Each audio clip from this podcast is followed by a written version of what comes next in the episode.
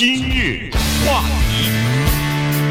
欢迎收听由钟讯和高宁为你主持的今日话题。那么，在美国有很多罪大恶极的罪犯啊，那么这些罪犯呢，在美国的司法体制当中呢，是要进行公开的审理和公正的这个审理、透明的审理。那呃，人们就会问一个问题：那谁会去代理这些人？去做他们的律师呢？这个这些人都是人们所痛恨的人，而且都是十恶不赦的这个罪犯。那有谁去做他们的律师呢？当然，这里头有的人是自愿的要去做，但有的也是法庭所呃指定的一些呃辩护形式的辩护律师。好，所以呢，今天我们就通过。呃，Abby Smith 啊，这个人呢，来看一下，因为他过去三十年一直是在做刑事辩护律师，他的这个当事人当中也有一些是罪大恶极的，呃，甚至在别人看来是十恶不赦的一些杀人犯啊。那么他呢，就通过自己的这个亲身的经历和他自己个人的这个感受呢，可以告诉大家什么人，或者是为什么像他这样的人。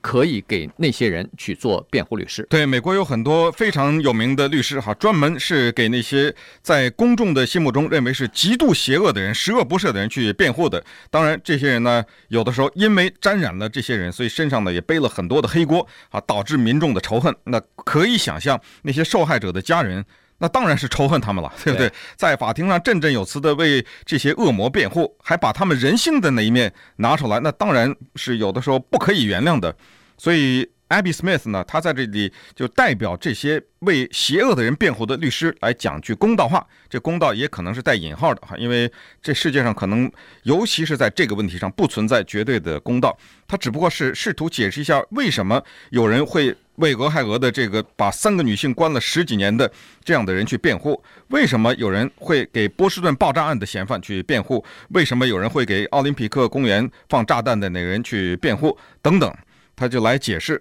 他先用一个地方切入，就是波士顿爆炸案还活下来的这个凶嫌啊，他在波士顿一家医院里面接受急救的这个事情来讲述人们对这些恶魔的看法。就是我们知道，他被送到医院里面以后，他不管再邪恶，他不管再坏，你总得给他治病吧，对吧？他那个在那流血，你总得给他止血吧，总得有护士吧，总得有医生。结果呢？根据波士顿环球报的报道，他们专门去采访了这些护士以后呢，发现一个有意思的情况，就是当这些护士治愈这个弟弟的时候呢，这个过程当中啊，居然对他多多少少产生了一点好感。你说这个可不可思议哈？这个事情从一开始给他换药啊什么的，到后来知道对他称呼什么呢？对他称呼一个英文当中有的时候在夫妻之间和很亲密的人之间才用的一个词，叫做。Honey 的这个词就是亲爱的缩写，Han，那管他叫 Han，哎哎，来来转一下 Han 身子，来给你换一下啊，来，呃，把这个头侧过来，Han，哎，管他叫亲爱的。对，那当然采访的时候，这个波士顿环球报就很好奇了，说怎么会产生这样的，呃，就是产生这样的病人和护士之间的关系？那当然，这个护士回答的也非常巧妙，他没有说直接回答这个事，他只是说我们没有。办法选择或者是挑自己的病人，呃，派给我们什么病人、什么病房，我们就去照顾。那当然这是一句非常笼统的话，可是问题从这个事情上呢，就可以看得出来说，和这些罪犯接触了一段时间以后呢，可能他们也感觉到这个人突然在自己在他们的眼中不是恶魔了。那这个这个 Abby Smith 呢，他自己也是哈，他说从他三十多年的这个给罪犯辩护的这个呃经历当中，他也有类似的这种情况。你比如说，在他的呃这个当事人当中，为他们辩护的这些人当中哈，有一个人他是一个顾客的，他是当着邻居五岁女儿的面，把这个女儿的妈妈给枪杀了，就是为了要抢他一辆车，所以在。人家的别人看上去，这简直就是一个十恶不赦的一个呃一一个恶魔嘛！因为那个人也是一个，好像还是不是还不到十八岁，还是刚刚过了十八岁哈，所以呃就就是这样哈，把一个妇女好好平白无故的一个邻居就给杀了。还有一个人，还有一个他也是他的这个当事人说，呃是在家里头把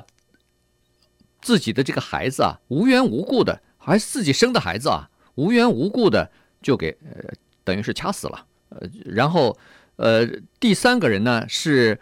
呃，好像是也是做了一个什么什么犯罪的事情。第三个，这是帮派了，呃，就是帮派呢，他们安排一个女的望风啊，说让这个女的看着啊，如果警察来了，你通风报信一下，我们这在进行毒品交易呢。其实这女的呢，不知道是什么原因，可能呃没有看到，结果警察来了以后就把这个帮派分子给抓起来了。抓起来以后，大家知道这个女的是负责望风的嘛，所以后来其他的帮派的成员就把这个女的用棍棒活活打死了。就我交给你的这个任务你没完成嘛，活活打死了。当然把这个女的打死以后，这些人就在法庭上审判，就是由这个 Abby Smith 做的辩护。嗯。所以就是像这样的这个看上去都是十恶不赦的一些呃恶棍啊，或者是魔鬼，他给他们去审判。所以呢，在这种情况之下，人们不仅要问他，其实也碰到很多的，包括他自己的亲戚朋友，大概也都见了面以后，难免也会说到这样的事情，就是说为什么你要给这些恶人去辩护呢？嗯，他们这些人的人呢，有一些所谓的标准答案哈。这些标准答案包括下面几项。第一个呢，就是说在我们的司法制度当中，起诉。和辩护这方面都需要有很好的律师才能做到绝对的公平。同意。同时，在我们的司法制度当中，我们要不遗余力的去避免那些过于严厉的惩罚。有时候他这个罪不至于死，就别给他判死；不至于终身监禁，就别判终身监禁。这个同意。同时还说呢，在我们的监狱当中，大家去看一看，关押的犯人很多的，甚至是大多数都是少数族裔，这里面包含这个黑人啊，说的也有道理。再有呢，就是有一些辩护律师，像波士顿的爆炸案的这个凶嫌的辩护律师 Judy Clark，这个我们在不久以前专门给大家介绍过哈，就是他们是反对死刑的，这就是他的理念。我不管这个人做了多错的事情，因为我反对死刑，因为我在司法方面非常有经验，因为我是著名的辩护律师，我就凭这一点，我就去帮他辩护去。他们反对死刑的理由就是这是个文明社会，我们不应该他杀人，我们也去杀人，这不就把我们自己降低到他那个程度了吗？这个说的呢，多多少少也有一点道理。其实，纵观这个 Abby Smith 他自己举的这些例子，以及他讲的他为什么要替这些人辩护，以及这一批律师为什么要去为这些人辩护，在不同的层面上都有一些道理。但是，也有他站不住脚的地方，我们不妨来一一的看一下。对，这个 Abby Smith 呢，他就说，他说实际上啊，真正的原因，除了刚才所提提出来的这些标准的答案之外呢，其实很多原因是非常个人化的。这个每个人有每个人不同的原因，这个很难说得清楚哈，很难说得明白。他也经常有他自己的答案，比如说从小就看那个小说《To Kill a Mockingbird》，所以受到了这个激励啊、启发。那个从小的时候就呃发誓要为这些受了冤屈的人去辩护啊。他说这个是理想，这个是早期呃年轻的时候这么说，但实际上呢。无辜倒并不是他真正想要为这些人辩护辩护的一个主要的动机，因为这些人有很多，你明明知道他确实是杀了人，或者确实是犯了罪了，确实是这样子，只不过是为他辩护，是为他减减刑，哈，看看能不能不要受到最极最严厉的这个惩罚。但实际上，他说恰恰相反，他一直把这个东西提出来，叫做。罪恶项目，也就是说，他完全是为他明明知道对方是有罪的人，但是要为这些人辩护呢。稍待会儿，一会儿呢，我们看看他是他的个人原因是什么。今日话题。欢迎继续收听由中讯和高宁为你主持的今日话题。这段时间跟大家讲的呢，就是在美国的一些罪大恶极的人，或者说一些刑事犯罪的人，为什么会有人给他们辩护？哈，我们说的呃被迫辩护，就是说呃法庭指指派的一些辩护律师给他们辩护，那也就罢了，因为你没有办法呃选择哈，法官呃指派你要去给他辩护的话，你也只好去。但是也有些人选择性的要给这些人辩护。那么这个 Abby Smith 呢，他算美国的一个辩护的律师。啊，刑事辩护律师，呃，他也给很多，呃，照他看来都是一些十恶不赦的罪犯去进行辩护。那么他说他的这个理由呢，有的时候，呃，也说不清楚哈，因为他，呃，如果说简单的说的话，就是说他有的时候还挺喜欢这些犯了罪的人。对，他的这里面根据就是说我喜欢有瑕疵的人，因为没有一个人是完美的嘛，这些人都是有瑕疵，所以我喜欢通过为他们辩护，了解人性的弱点。和人类的瑕疵。对，那他在这儿呢，就引述了这个美国著名的一个呃，大概活在一百多年前的一个这个辩护律师 Clarence Darrow 呃，一九三几年，对啊，对，八十年前呢，他曾经说过一个名言，然后现在就被他给引用了。他说。我我对别人看我是一个非常奇怪的人，但是呢，我确实挺喜欢给这些犯了罪的男男女女去辩护的。原因是，我通过给他们辩护啊，我可以知道人为什么会有这样的行为，我至少知道他是什么原因导致他们犯罪的哈。这个，而且他说在给这些人辩护的时候呢，我可以看到人们对这个生活或者生命的一种。追求吧，对生活生活产生的，比如说希望也好，恐惧也好，绝望也好，意呃意愿也好，所以通过这个案子呢，他可以更加了解人性。嗯，对，实际上这个 Abby Smith 啊，他提到了 Judy Clark 呢，这个人是格外的值得一提哈。记得当时波士顿爆炸案发生以后呢，给这个活着的这个 Sarnayev 啊这个弟弟呢派了三个公社的律师，但是这个时候就在美国突然之间就站出来两个人。他们是著名的律师，说我们要免费给他辩护。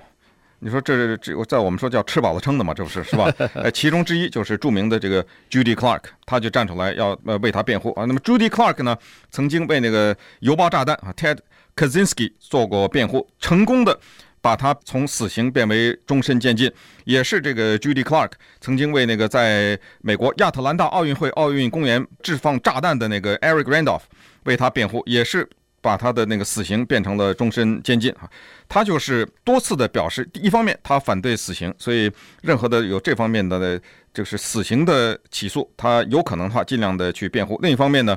也是所谓的要找到这些人的人性的那一面。他说，这些人不管他们的罪行是多么的不一样，有一点是一样的，就是他们都是人啊。他们不管多么的邪恶，他总是有那个人性的那一面。所以从这个角度看呢。我愿意替他们辩护，要发掘他身上人性的那一面。这个呢，就跟 Abby Smith 说的，他说我喜欢这种有瑕疵的人是一样的哈。这地方就是可能是代表了这些人共同的这个心理，但是问题也就出在这个地方，瑕疵谁都有。这个人无完人，不相信这个世界上有完美的人，对不对？林肯也不是完美的人呐，对不对？连耶稣基督还有怀疑自己的时候呢，还跑到那个沙漠里去，受到各种各样的引诱啊，什么之类的。他没有一个人是百分之百的完美的人，所以在这种情况之下，像俄亥俄的这个绑架了三个女性的这个人，每个人都可以有一番说辞。啊，我小的时候受过虐待，我被打过，呃，我受过什么刺激，什么这样都可以。像这个波士顿这个啊，因为我哥哥去了，呃，受了这个激进的伊斯兰教派的影响了，所以他影响了我。随便你怎么解释啊，你可能有千种的借口，但是您的那个所剩下的那人性的那一部分，你凭什么用这一部分？就是你有什么资格再活下来？当你剥夺了一个像波士顿的这个炸弹八岁的男孩子他长大的权利以后。